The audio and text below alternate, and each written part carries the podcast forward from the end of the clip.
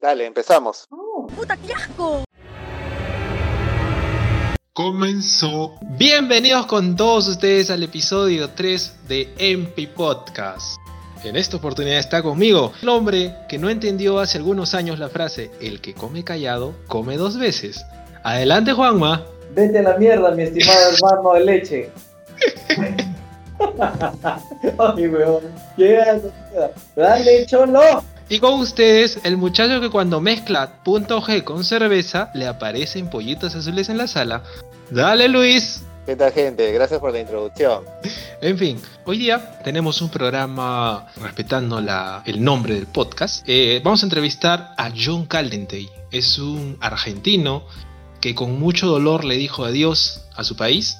Eh, ahorita se encuentra viviendo en Estados Unidos, ya van a conocer un poco más de su historia, pero realmente muy mo- motivacional para aquellos que tienen que dejar su patria para trabajar y desde otro punto de vista con el cual lo vimos en el capítulo 2, en el episodio 2 eh, con el venezolano, ¿sí? Totalmente diferente la, forma, la forma de pensar de este señor. Entonces ya lo veremos más adelante. Hemos traído eh, para abrir el programa una... Queremos hablar de algunos podcasts emergentes que están empezando a salir por esta época de cuarentena. Vamos, tenemos un montón que, que se están creando ya que no hay nada que hacer. Eh, el problema va a ser quienes sobrevivan después de que se retomen todas las actividades. Estoy seguro que MP Podcast será uno de ellos. Queremos tu sagrada opinión, Manuel, y queremos tu crítica constructiva o destructiva, Luis. Entonces he traído algunos. Vamos con el primero. Nosotros tres, tú, yo, el compi y el festejado, tu amigo que... Vamos a ponerle un, un alias, güey, para que no se escuche Para mal. que, no se, para que nadie lo reconozca como Juan, algo así. No, güey, no seas mamón. Ah, bueno. Hablando entre grillos. Manuel, ¿qué te suena eh, del- de este nombre que dice simplemente hablando entre grillos? ¿Por qué no hablando Es de un, un eufemismo es entonces. O sea, No, Cholo, literalmente esta gente se fue, buscó un patio de mierda, no sé dónde será, o un jardín, y, y- y donde habían grillos. Y puta, Muy bien. empezaron a hacer su podcast con grillos, huevón. Menos mal que no hubo. De verdad, o sea que, que, que mente. Pasamos ya al siglo XX y Sí. tenemos efectos de sonidos, tantas cosas Claro que que para sí. irse a, un- a, poner grillos de verdad, no se escuchaba ni mierda. Lo intenté, pero. En fin, la, la creatividad es bastante grande. Eh, y traje otro. Tenemos a Disruptivos. pero pero siento que que, que que estoy en el camino no de serlo pero sí en un camino que me permite estar en contacto con esa magia que, que es inexplicable pero que si lo pudiera más o menos explicar es esa luminosidad que existe en toda la naturaleza y en, y en todas las personas Es un podcast de una persona que habla tan lento, tan lento, que realmente lo escuchas media hora, lo dejas con alarma a tu celular para que se apague solo y ¡pra! Ajá. jato en media hora, de verdad. Muy bueno.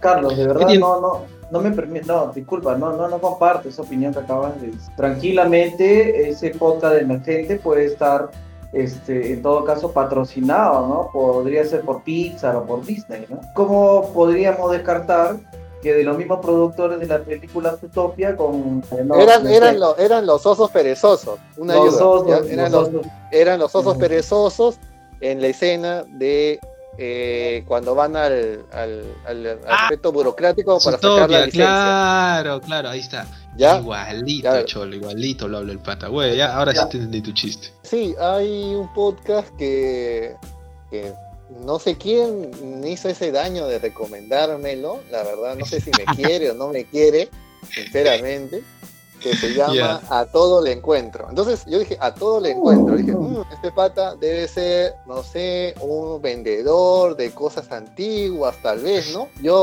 pensé, creí, pero no, la verdad que es un chico. Es un suicida, es un suicida. Total, Y pues eso es todo. Después, bueno, lo continuaré con alguna otra cosa, ¿no?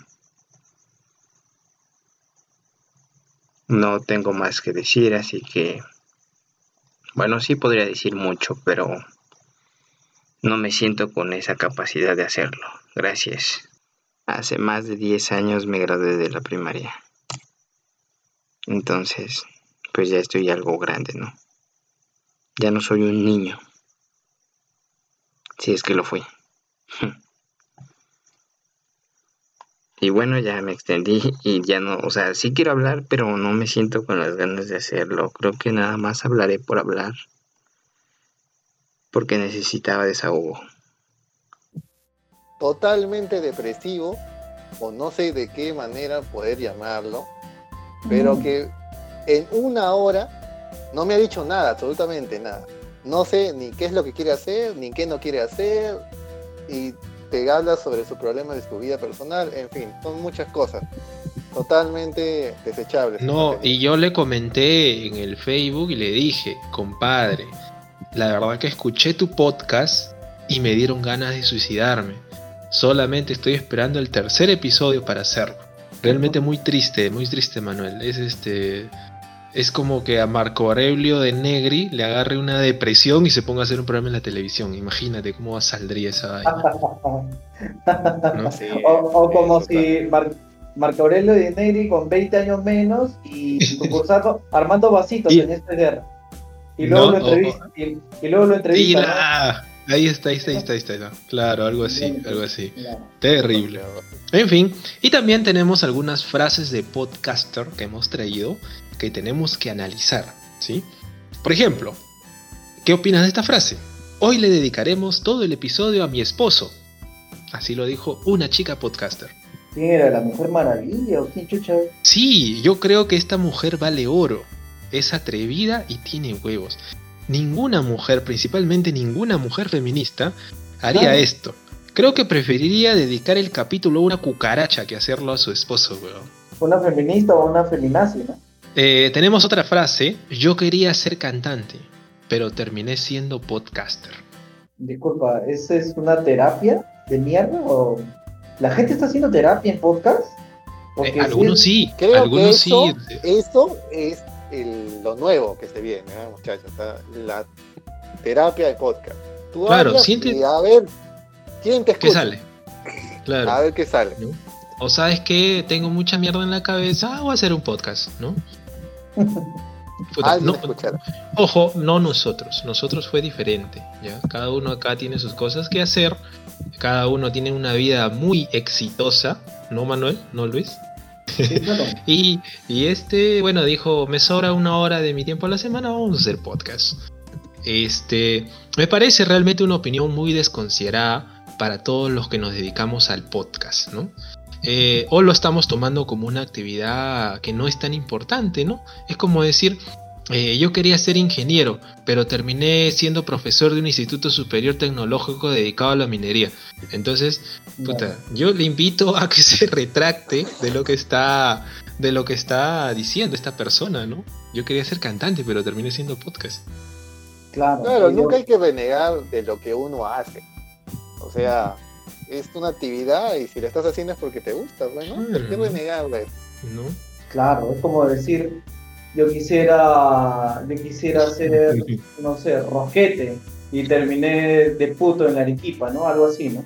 Yo quisiera ser trans y terminé de puto en la 28 de la Arequipa, de 7 a 10, algo así, ¿no?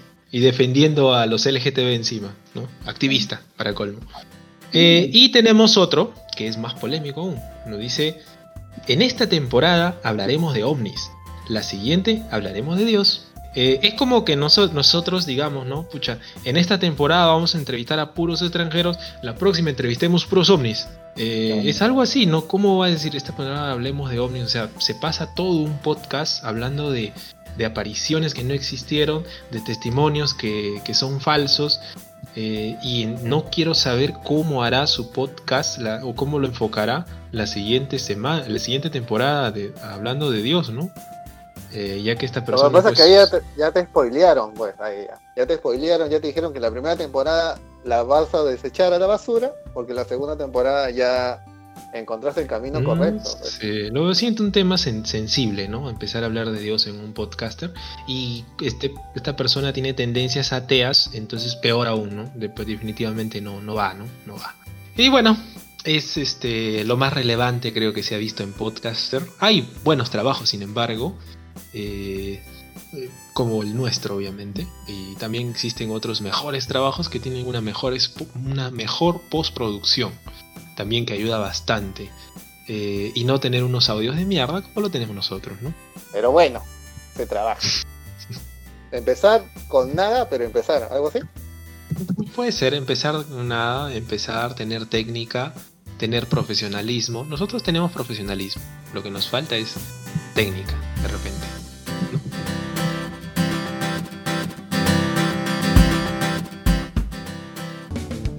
Buenos Aires no da más, ruega, pide piedad y se acuesta sin saber si ellos volverán a darle lo que En ayer. esta oportunidad tenemos a Jonathan Caldentey. Él, él se encuentra en estos momentos en Florida. Sin embargo, es un argentino que tiene muchas cosas por contarnos el día de hoy. Y pues hemos preparado una serie de preguntas para que nos puedas este, contar un poco más de tu vida. Adelante, eh, Jonathan, preséntate para nuestros oyentes. Hola, ¿cómo están? Saludos. Bueno, como dijo Carlos, Carlos, Carlos. eh, mi nombre es Jonathan. eh, soy argentino, tengo 35 años. Y bueno, ya hace dos años que, estoy viviendo acá en Florida, a más o menos unas 20 millas más al norte de Miami. Porque generalmente lo que trato de explicar bien dónde estoy, porque le pasa a mucha gente de que decís, estoy en Miami y piensa que Miami es todo Florida. ¿sí? se confunde mucho, entonces trato de decir, yo estoy en Hollywood, Florida, que no es lo mismo que Hollywood en California, Eh, y, y bueno, ya hace dos años que estoy viviendo acá, gracias a Dios tomé dentro de todos los parámetros una buena decisión y, y bueno, acá luchándola, ¿no? Porque no, no dejo de lucharla por estar de este lado. Ahora, eh, a Jonathan lo hemos contactado gracias a, a estas páginas que, que distribuyen el contenido podcast, como digo, para podcast emergentes. Él tiene su propio programa. Trato de hacerlo lo más natural posible, ¿sí? Obviamente dentro de un margen lo más profesional. No tener ruido de fondo, no tener interrupciones, pero el tema sí es muy eh, random, De digámoslo lo, así. de lo que vas pensando, de lo que vas pensando, lo vas sacando. Ahí lo vas haciendo. Exactamente, sí. Eh, en realidad tengo un amigo que él también acaba de emigrar hace seis meses a España. Nos hicimos amigos desde ahora, de grande, no de la infancia. ¿Cómo nos conocimos? Los dos somos radioaficionados, somos muy amantes de la radio. Nos, nos conocimos, nos hicimos muy, muy, muy buenos amigos. Él tiene una, una experiencia bastante heavy, como le digo yo. Tiene un, un hijo trasplantado de, del hígado y, y bueno, me conmovió mucho la historia de él. Directamente nos conectamos, nos hicimos muy amigos y bueno, él prácticamente ahora está viviendo en España hace seis meses, llegó justamente con el coronavirus y lo que primero Ah, que justo, hizo en fue... Los últimos días que cerraron los aeropuertos. Sí, sí, llegó a la semana, a las dos semanas, a los 15 días, él llegó a España, a los 15 días le dio tiempo para llegar a España, alquilar una casa y, y automáticamente encerrarlo. Así, fue así. ¿Has tenido cambios en tu vida como consecuencia de la aparición del COVID-19? Yo estaba trabajando eh, para una empresa de internet haciendo underground, digamos, haciendo perforaciones eh, y pasando los cableados de todo internet. Acá sacaron una ley en Florida por el tema de los huracanes que todo lo que es cableado no tiene que ir aéreo sino subterráneo para que no haya problemas con los huracanes. Entonces están haciendo todas esas modificaciones, ya hace años se está haciendo. Y yo estaba trabajando para esa empresa y terminamos el proyecto cuando empezó a hacer el cierre de la entre comillas el cierre de la cuarentena porque eh, no, no se había puesto ese toque fuerte de la cuarentena, así un toque de queda de donde los que eran bares, eh, playas, eh, centros comerciales, restaurantes sí cerrados, pero las demás cosas no. Eh, y prácticamente me quedé sin trabajo, esa es la realidad. Entonces, como acá no es como en Sudamérica que para salir a buscar trabajo tenés que imprimir el currículum y salir a patear la calle como lo hicimos nosotros a los argentinos, que hoy en día no se hace tanto, pero se sigue haciendo. Acá directamente es todo en base de internet, la aplicación para un trabajo lo haces por internet, mandar el resumen lo haces todo por vía internet, entonces no tenés necesidad de hacer muchas cosas fuera de la calle. Cuando te llaman directamente es para presentarte a trabajar, ni siquiera por entrevista, las entrevistas se hacen todo online, no tenés que hacer nada.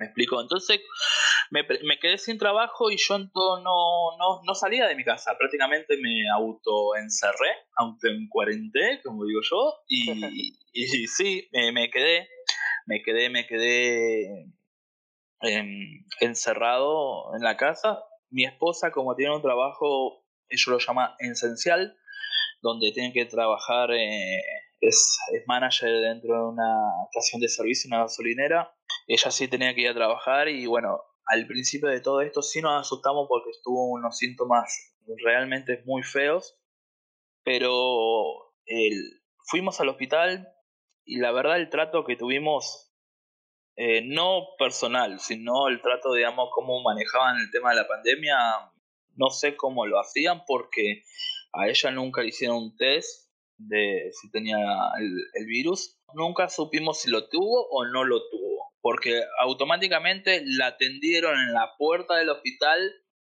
le hicieron un papel para que se tome reposo de una semana, a la semana se sentía mal de nuevo, volvió ahí, le dieron tres días más de reposo y chao.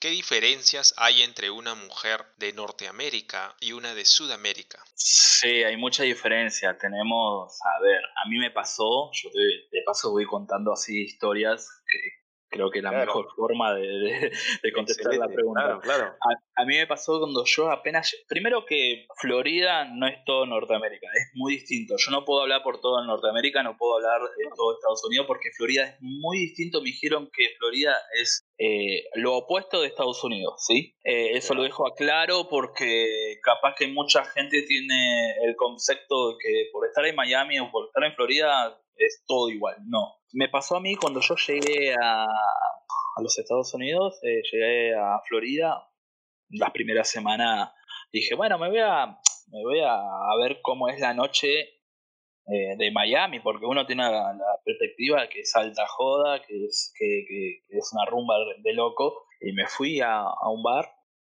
pero yo ya me quería meter más a los bares así, más cerrados, más gringo, como le digo yo, no tan latino, y me metí a un bar. ¿Viste? Llegué, hola, ¿qué tal? Buenas noches, me senté en la barra porque estaba solo, sí, me hace una cerveza, sí, y me atiende la dueña, ¿viste?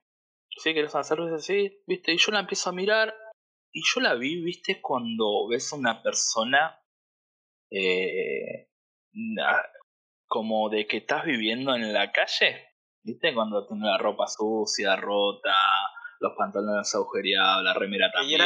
la mesera, se podría decir, la que atendía. La dueña. La, dueña. La dueña. La dueña era. ¿Viste? Yo la miraba así, yo dije, yo no sabía si pagarle o no pagarle. Me digo, capaz que no era la de débito y me la roba, ¿viste? Un miedo me agarró. Okay. Y, y no, no, me empezó a hablar en inglés, ¿viste? Más o menos lo entendía. Eh, y, ¿viste? Pero me quedé con esa percepción de viste, muy chocante, porque vos vas a, a las mujeres latinas que, vamos a decir la verdad, eh, se produce solamente para ir a comprar el pan y a la vuelta de la casa. Ah, así es, así es. Exactamente. Es, es, así. Eh, vos la ves, por lo menos las argentinas, eh, muchas argentinas se produce justamente así, se pinta, se maquilla, se pone una, una, pequeña base para decir, bueno, estoy presentable por la duda si pasa algo, ¿no? Siempre están preparadas. Igual que las mujeres venezolanas, ¿no? Las mujeres venezolanas, sinceramente, yo que puedo hablar con, con, uso de razón porque estuve mucho tiempo en Venezuela, eh, son así, eh, son muy, muy, muy en esa parte de detallistas con estética. Y acá, por lo que es, a ver, los mexicanos le dicen las güeras, ¿no? Eh, seríamos las blancas, ¿sí? Las blancas son unas cosas y las afroamericanas, que hoy la palabra acá en Estados Unidos, la palabra negro está mal vista. Un poco, sí. Está muy mal vista. A mí me dijeron algo antes de llegar a Estados Unidos, me dijeron, hay dos palabras que no puedo usar, bomba y negro. Así me dijeron, no las uses, ¿viste? Eh, en ningún contexto, porque vos capaz que estás hablando de la de, de, la mesa, estás comiendo en un restaurante, ¿no? Un ejemplo, estás hablando de la mesa que, ay, qué linda mesa que está negra, el color negro así opaco, me encanta, y pasó un afroamericano por al lado tuyo que habla inglés, pero esa palabra la sabe. Y automáticamente se da vuelta y dice, eh, me estás discriminando, ¿qué? Ni nada que ver, ni nada que ver, nada que ver, capaz que ni lo viste, pero son muy... Hay una sensibilidad muy grande. Sí, sí, exactamente. Y bueno, me pasó eso, ¿no? Eh, me quedé con esa perspectiva de esta señora grande, dueña del bar, eh, y dije, bueno, me quedé con esa perspectiva. Entonces me fui relacionando con otras, así, digamos, fui conociendo a través de, los, de los distintos trabajos y esas cosas, y me di cuenta que eh, las nativas, ¿sí? Eh, americanas nativas, son así, son muy de, de, de, levantarse, echarse así un poco agua en la cara y salir, ¿eh? No importa si, si tienen la ropa sucia, nada, no, no, no. Así. Y ahora con el tema de las mujeres afroamericanas, son, para mí son todas falsos.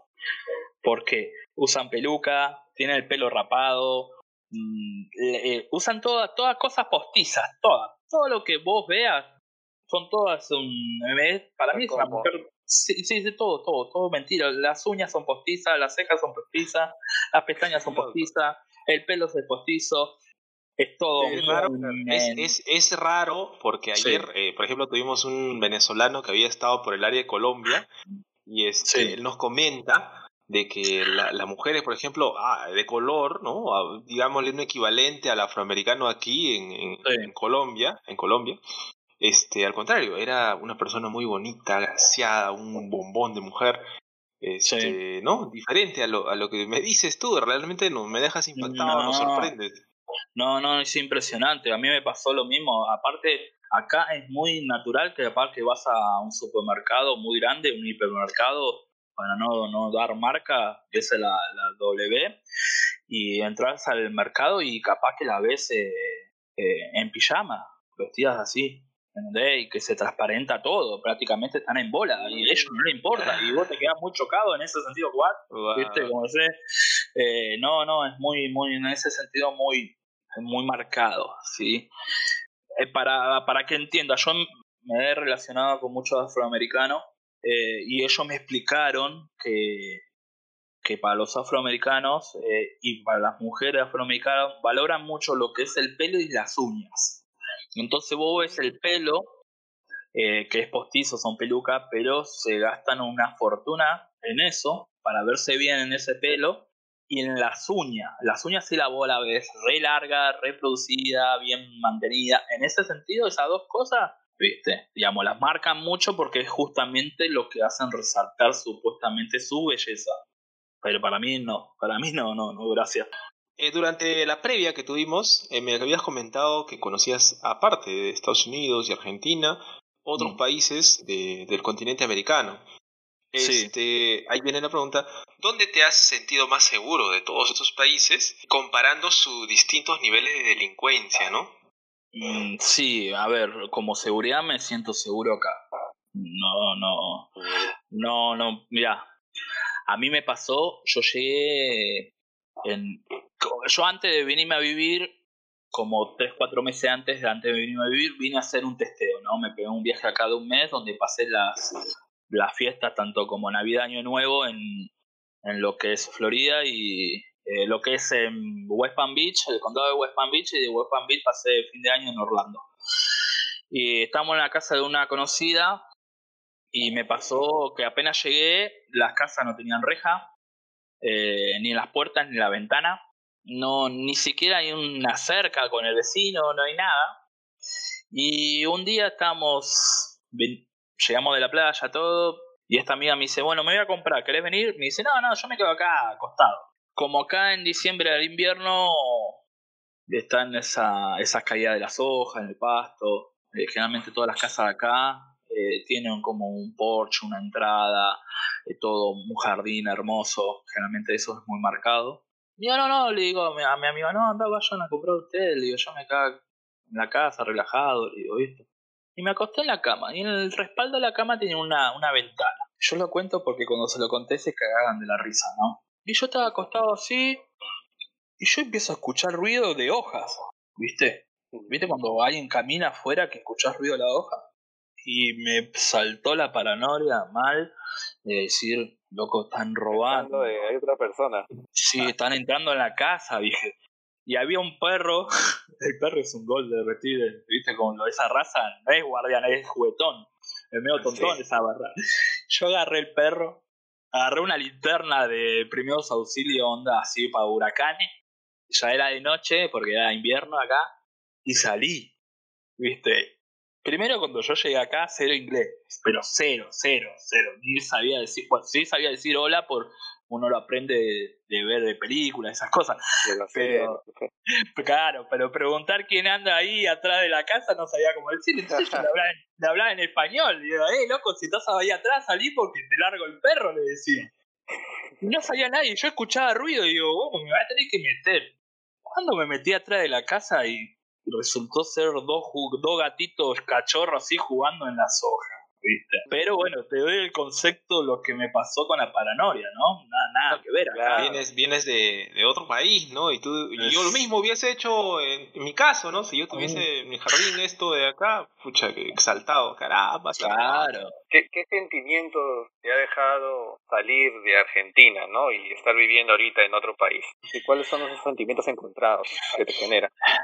Eh, sí, sí, es una pregunta bastante personal porque eh, a mí me pasó, a mí me pasó, yo voy a, yo tengo, yo voy a tratar de ser lo más honesto posible. No, no voy a decir me puse a llorar, no, ser- que en mi país, no, no, no, yo no te voy a vender ese contenido. Yo voy a ser lo más honesto. Yo me quería ir de la Argentina del año 2007.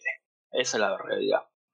Yo en el año 2007, 2007 tenía 10 no, 21 años más o menos. Eh, sí, 21 o 22 años. Ya tenía mm, una cabecita un poquito más madura y me di cuenta que en Argentina, leyendo un poco de historia, leyendo un poco de todo lo que pasó en el pasado de la, de la historia argentina, que la Argentina no me iba a dar lo que yo quería. Pero bueno, tenía 22 años, mm, quizás los miedos y muchas cosas no me tomaron eh, la valentía de decir me voy de mi país. Me costó 13 años más porque ahora tengo 35 años y recién a los 33 me, me vine para acá, ¿no? No, yo no, yo me quería ir. Yo cuando llegó el día de, de- de decir hay que tomar el avión, yo ya estaba pidiendo el remix que venga cinco minutos antes para ir. Es la verdad. Es sinceramente, no. ya. Sí, yo mira, yo intenté hacer de todo en Argentina. Yo soy un, pibe, un tipo humilde, un muchacho humilde desde que nació muy de abajo. Yo empecé a trabajar cuando tenía 15 años, porque a mí me pegó la crisis del 2001-2002, cuando tenía 15 y 16 años.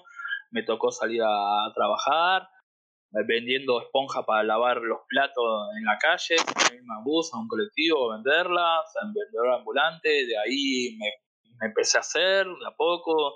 Eh, me acuerdo que había perdido los documentos, entonces no podía tener, eh, no podía tener, un- no podía pedir un trabajo porque no tenía documentos. Pero antes de perderlo sí había sacado el registro de conducir de moto y gracias a ese registro pude conseguir un trabajo. Eh, y me fui haciendo de poco a poco, no, no, no fue fácil. Eh, he estudiado muchas cosas para hacer emprendimientos, me he metido en esas, eh, para hacer esos típicos libertad financiera de vender productos para hacer dieta, de lo cual no me fue eh, bien. He metido a hacer un montón de cosas, ¿sí? Eh, y me di cuenta que lamentablemente, por lo menos yo puedo hablar solamente en Argentina, que si no tenés plata y no sos medio cagador, no vas a hacer plata. ¿Sí? Esa es la realidad. No, trabajándola día a día, a mí, yo que yo me levantaba a las 4 y media de la mañana y me acostaba a las 12 de la noche y ni siquiera tuve la posibilidad de comprarme un auto. Sí. Y creo que el detonante fue en el año 2016, presenté todos los papeles debidos por haber para, para aplicar para una, un crédito hipotecario. Yo trabajaba en una empresa muy bien puesta en Argentina, tenía un buen sueldo en Argentina. Eh, presenté los papeles con, con garante todos y me dijeron los papeles están todo bien, ahora tenés que esperar que te sorteen. ¿y cómo es eso del sorteo? No, me dice, ya presentaste los papeles, una vez cada seis meses va a salir un sorteo y ese sorteo te va a dar un número, mm, poner un, porcentaje de qué posibilidades hay que te den el crédito, no que te van a dar el crédito, de que te den. No pases.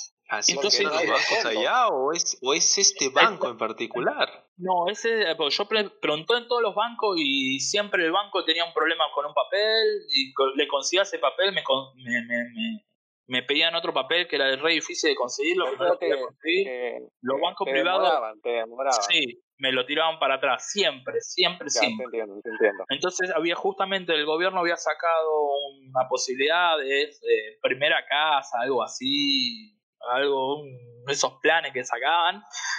Y digo, bueno, me voy a meter. Y dije, esta es la última ficha que tiro. Dije, si no, veremos qué hago. Me metí y bueno, me dijeron eso, presenté el papel y me dijeron, sí, está todo probado, todo, pero tenés que esperar ese cosa.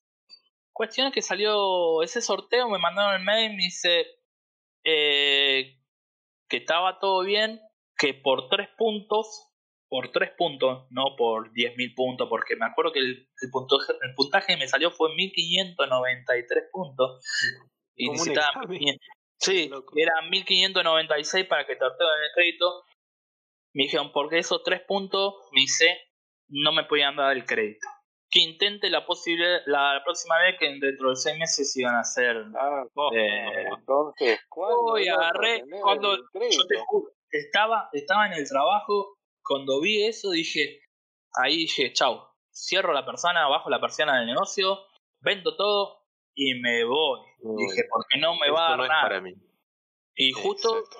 claro, justo tocó, a mí fue muy rápido cuando yo tomé la decisión de, de irme eh, de, de Argentina. Me tocó de que la empresa donde yo estaba trabajando se vendió a una internacional, eh, se empezó a echar empleados y yo llegué a la decisión de decir, bueno, listo, acá, si acá me echan, sí me van a pagar, pero estoy esperando que me echen, capaz que pasan dos o tres años más, yo voy a ser un poco más viejo para emigrar eh, y me va a costar un poco más. Agarré dije, golpeé la puerta así al dueño de la empresa, dije, hola, ¿qué tal? Mi nombre es tanto, sentémonos que vamos a hablar, ¿de qué quieres hablar? Quiero que lleguemos a un arreglo porque quiero renunciar y me quiero ir con un billete.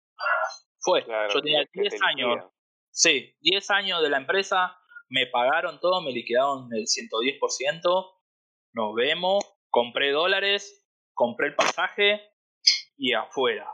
Es así. Antes de así que hubieran las restricciones de comprar dólares. ahí en Sí, sí, sí, sí. Yo mira que yo me fui, mira cuando yo me, cuando compré dólares compré estaba a 15 pesos un dólar y ahora está a 110 pesos, no sé cuánto. Claro, claro. Yo compré, sí, compré los dólares y dije, chao, nos vemos, dije, porque si no sabía, aparte uno uno más o menos ya ya pasé varias décadas, va, va, no, no soy tan viejo, pero pasé tantos se va gobiernos repitiendo.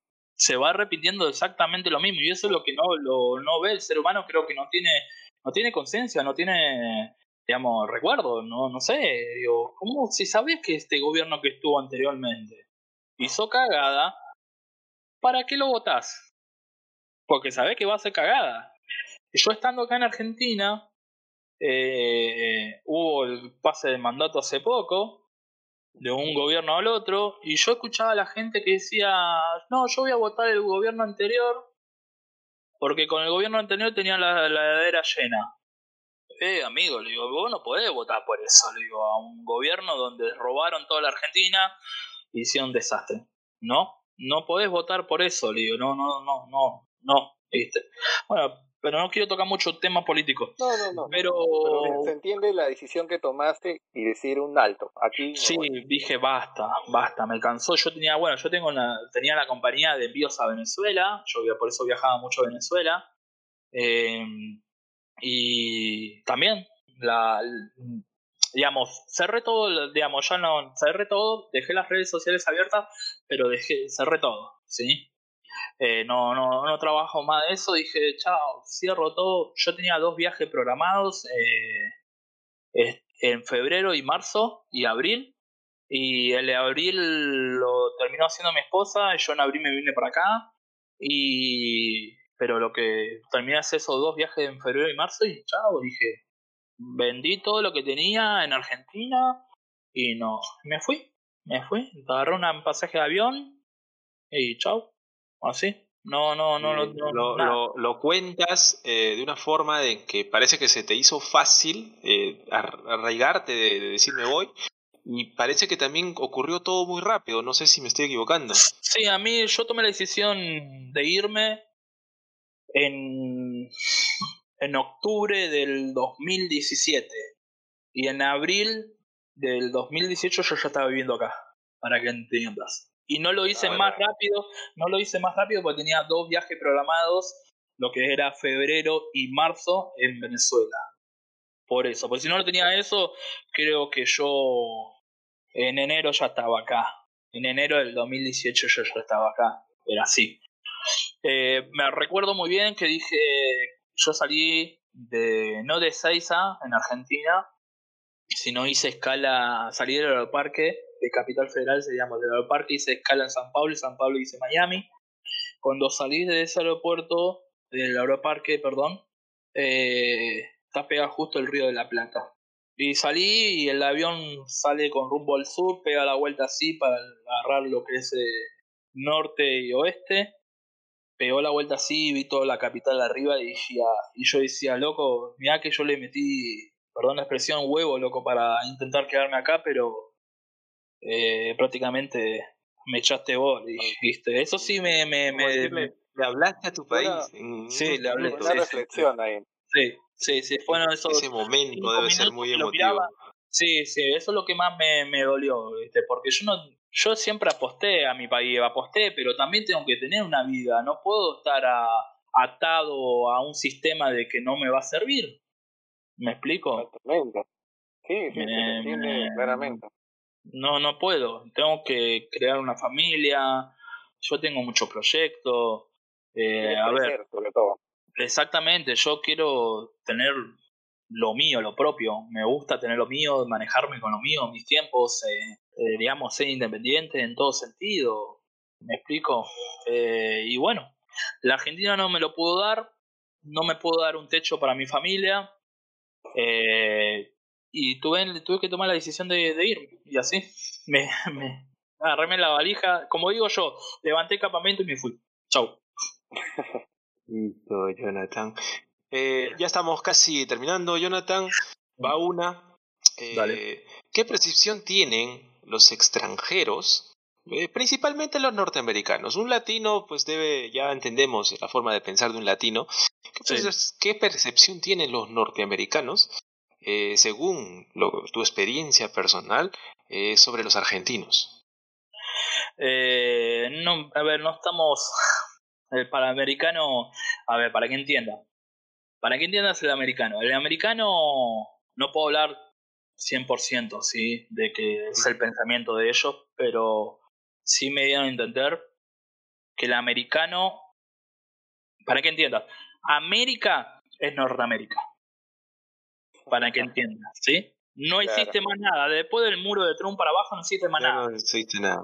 No, no, en todo, ellos en todo piensan- caso sería las personas con quienes estás conviviendo que son netamente de, de- del país donde estás, ¿no? Sí. En todo caso.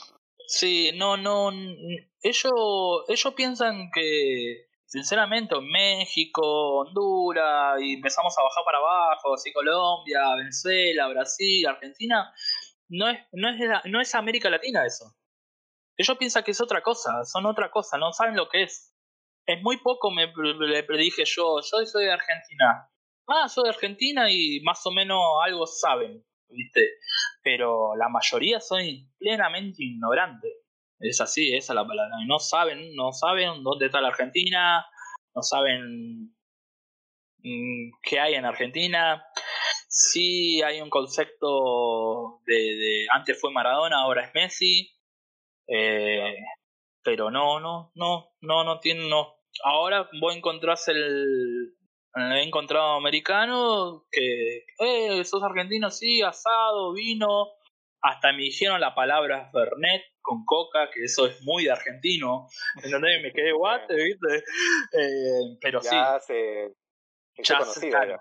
Sí, ya conoce, incluso he encontrado muchos eh, americanos que vivieron en Argentina, que fueron por, por como lo llevaron como hacía en la universidad y estuvieron viviendo en Argentina par de años y volvieron y se quedaron locos. Pero no, no, no, no, no, no mucho, no, no tiene muchos, eh, digamos, así. Eh, eh, a ver, algo así como que lo choca. No, ellos tienen, están muy cerrados en ese sentido. Eh, con, es más, más, ellos te escuchan hablar español. Adelante, adelante. Sí, ellos te escuchan hablando español y piensan que sos mexicano. Punto. Así nomás. Nada más. A pesar que, a ¿De pesar que tu dejo es bien marcado, ¿no? Oye, ¿cómo estás? Che. Sí, sí, sí, sí, muy marcado, muy marcado, sí, sí. Pasa exactamente lo mismo eh, con el venezolano y el colombiano. Hay gente que se piensa que el acento colombiano es eh, todo igual, pero no, no, es muy No, distinto. no, claro. Es muy Ajá. Me explico, igual pasa lo de la gente de Brasil, lo que es Río de Janeiro, con lo que es distintos sectores de Brasil, es muy más cerrado. Más lo que es al norte de Brasil, como Pipa, ma- eh, em, el Pipa natal para acá allá arriba, es muy cerrado el portugués. Se nota mucho la diferencia, el acento. Pero bueno, ellos no lo notan. No, no, no notan. Ok. Y tampoco y nos para, notan. y para cerrar, Jonathan, Sí. ¿qué opinas de la frase Argentina es la Europa de Sudamérica? Eh, sí, es, es una pequeña Europa. A ver, no lo digo yo, sino lo dijeron muchos europeos de, la larga historia. Sí, aparte tenemos mucho, mucho a la base de europea. Nosotros tuvimos muchos españoles. eh, a ver, mis abuelos por parte de mi papá eran polacos, ¿no? Muchos inmigrantes europeos tenemos. Entonces tenemos muchas costumbres muy las bases muy europeas. ¿Algún mensaje que quieras dejar para nuestros oyentes? Más que todo quiero dejar dicho de que si esa persona tiene en la cabeza decir quiero algo mejor para mi vida, a mí me hubiese, me hubiese gustado mucho que me digan cuando tenía 25 años que me diga agarra el bolso y andate porque esto no va para atrás ni para adelante. Pero no, tuve muchas personas de los comentarios del 99% fueron negativos. Me pasó viniendo acá en Estados Unidos. Yo la primer viaje que hice a pasar las fiestas acá justamente fue el testeo, vine a testear y a mí el 99% de los conocidos que tenía acá me dijeron no, no te vengas, me dijeron, no te vengas. Y un solo, una persona sola no conocida me dijeron, si vos tenés ganas de trabajar y salir adelante, vení. Si no, quédate en tu país, me dijo. Y bueno, yo tenía el concepto de eso, de venir a trabajar y salir adelante, y entonces me vine. Entonces, más que todo, quiero dejar dicho eso, de que si tenés un sueño por realizar, así sea eh, lo más simple para una persona, no que estoy hablando sobre vos, no para otra persona sea lo más simple, pero para vos lo más importante, ponerle ganas porque es una vida única, no sabemos lo que va a pasar el día de mañana, cuando estemos muertos. Y más, más que todo, no quiero que llegues a viejo y diga, uy, qué boludo, lo hubiese intentado. ¿Por qué no lo hice? Claro, exactamente.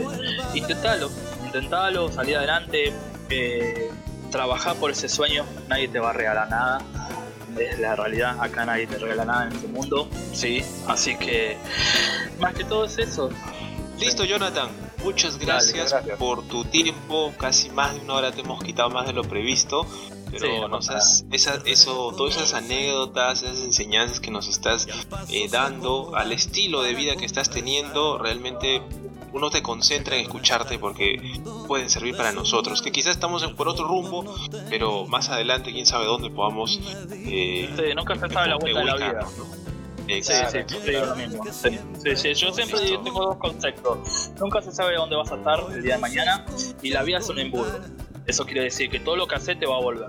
¿sí? Así que no seas malo con otra persona porque tarde o temprano hay un poder superior que, que te va a marcar esas diferencias. ¿sí? Así que nada, muchísimas gracias a ustedes por, Muchas por gracias a ti. Me pueden encontrar en Spotify o en cualquier plataforma como La Oreja Peluda. Ahí acabo de subir dos podcasts, justamente uno que con grabaciones de radioafición. Eh, está muy bueno para que los quieran escuchar. Y el segundo podcast que subí se trabaja un poco más de, la migración, cuando llegué, un par de historias más locas que, que está, está bueno porque me pasó que apenas llegué a Estados Unidos sabía dónde estaba el mar dónde estaba nada, no sabía nada, entonces no sabía qué hacer. Entonces más o menos lo cuento así, un toque de humor. ¿Se me explico? Así que nada. Y te seguimos en John, en John Room. En Instagram, sí, igual yo ahora te lo paso, sí. Listo. Dale, Un abrazo, un abrazo a distancia. Gracias. donde derramar los ojos y otra vez Buenos Aires vuelva a verme.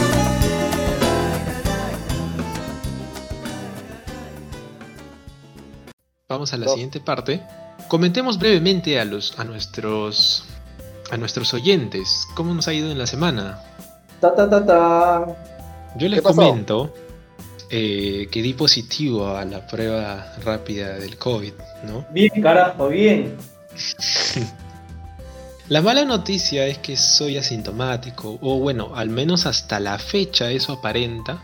No estoy, sin- no estoy sintiendo ningún dolor, ningún este, pérdida de sabor, de olor, ¿no? Por ejemplo, acabo de comer piña y normal, ¿no? No hay problema. Sí, me, me da un poco la garraspera en la garganta, un pequeño resfriado, ¿no? En la nariz, estás con mucha mucosidad, pero fuera de eso nada, ¿no? Esperemos que siga así evolucionando el virus y pues les mantendré al tanto, ¿no? Conforme van pasando las semanas en el podcast.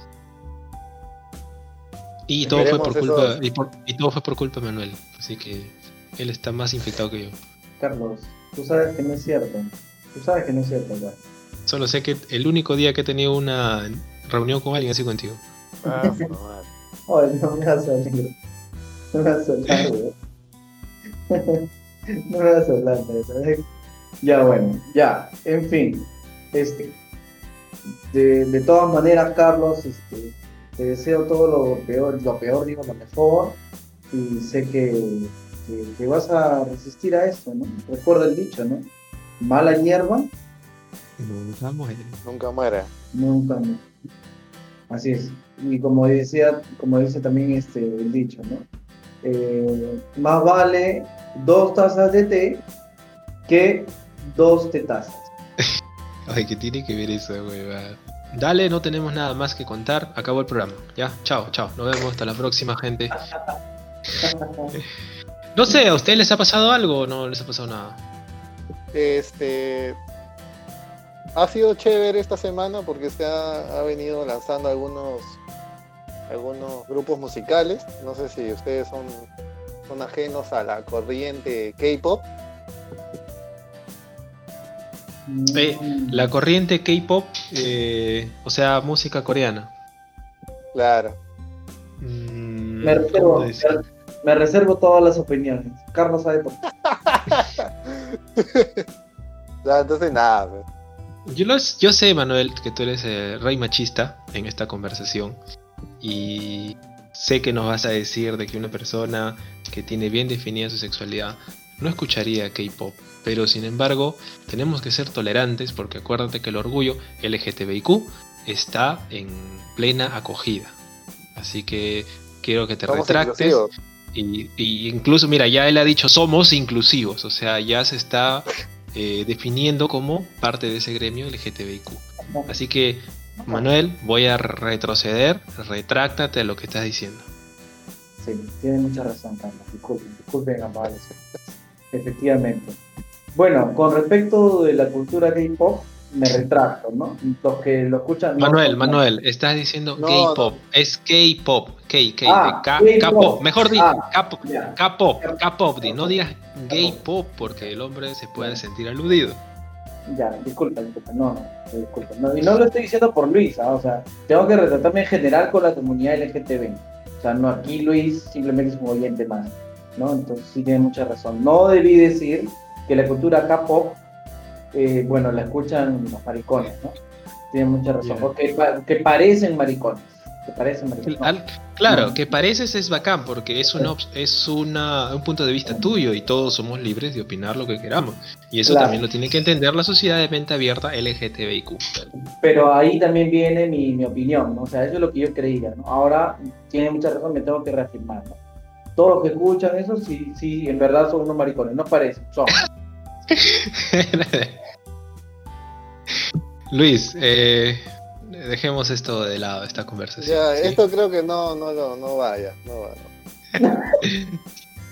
Ay, Nero, wey, aguanta. Nero, tienes que avisarme, weón, cuando estás de la joda y cuando lo estás haciendo de, de, de verdad, weón. No, es O sea, que te joda, está bien, sí va, sí va. ¿Cómo que no va a ir? Va a ir. Claro, pues, estás hablando de los LG estás hablando de los LGTBIQ, tiene que ir, ¿no? Entonces joda. Estamos en el mes de la representación, vemos compañeros. Claro, lo que queremos es embarrar y hundir a esa sociedad, entonces por eso tiene que ir, ¿no?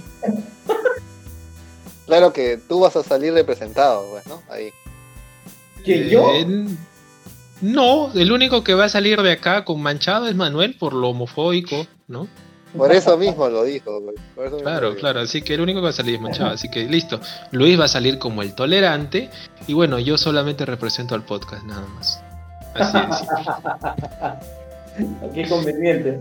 Conveniente, ¿eh? Así es, así es. Ahora vamos con la frase tóxica de la semana para cerrar. Ha sido un gusto en este tercer episodio. Eh, los esperamos en un cuarto episodio. Disfruten de las entrevistas. Eh, aunque sea no nos escuchen, pero escuchen la entrevista, que es lo que vale la pena. ¿Ya? Eh, y pues no se olviden seguirnos en nuestras redes sociales y escuchar en las diferentes plataformas. Vamos con la frase tóxica. Me sentí sucio después de haber sido solo uno más penetrado por tu amor. Fue como ser un océano y recibir visitantes inesperados que nunca quisieron nadar en mis aguas. Pato, pato. Hasta la próxima. Chao Manuel, despídete de la gente. Chao, chao, chao, chao, oyentes. Recuerden, si quieren sacar lo peor de ustedes, escúchenlo. Nos vemos, nos vemos. Saludos y gente. espero que les haya gustado. Hasta luego. Hasta luego, hasta luego.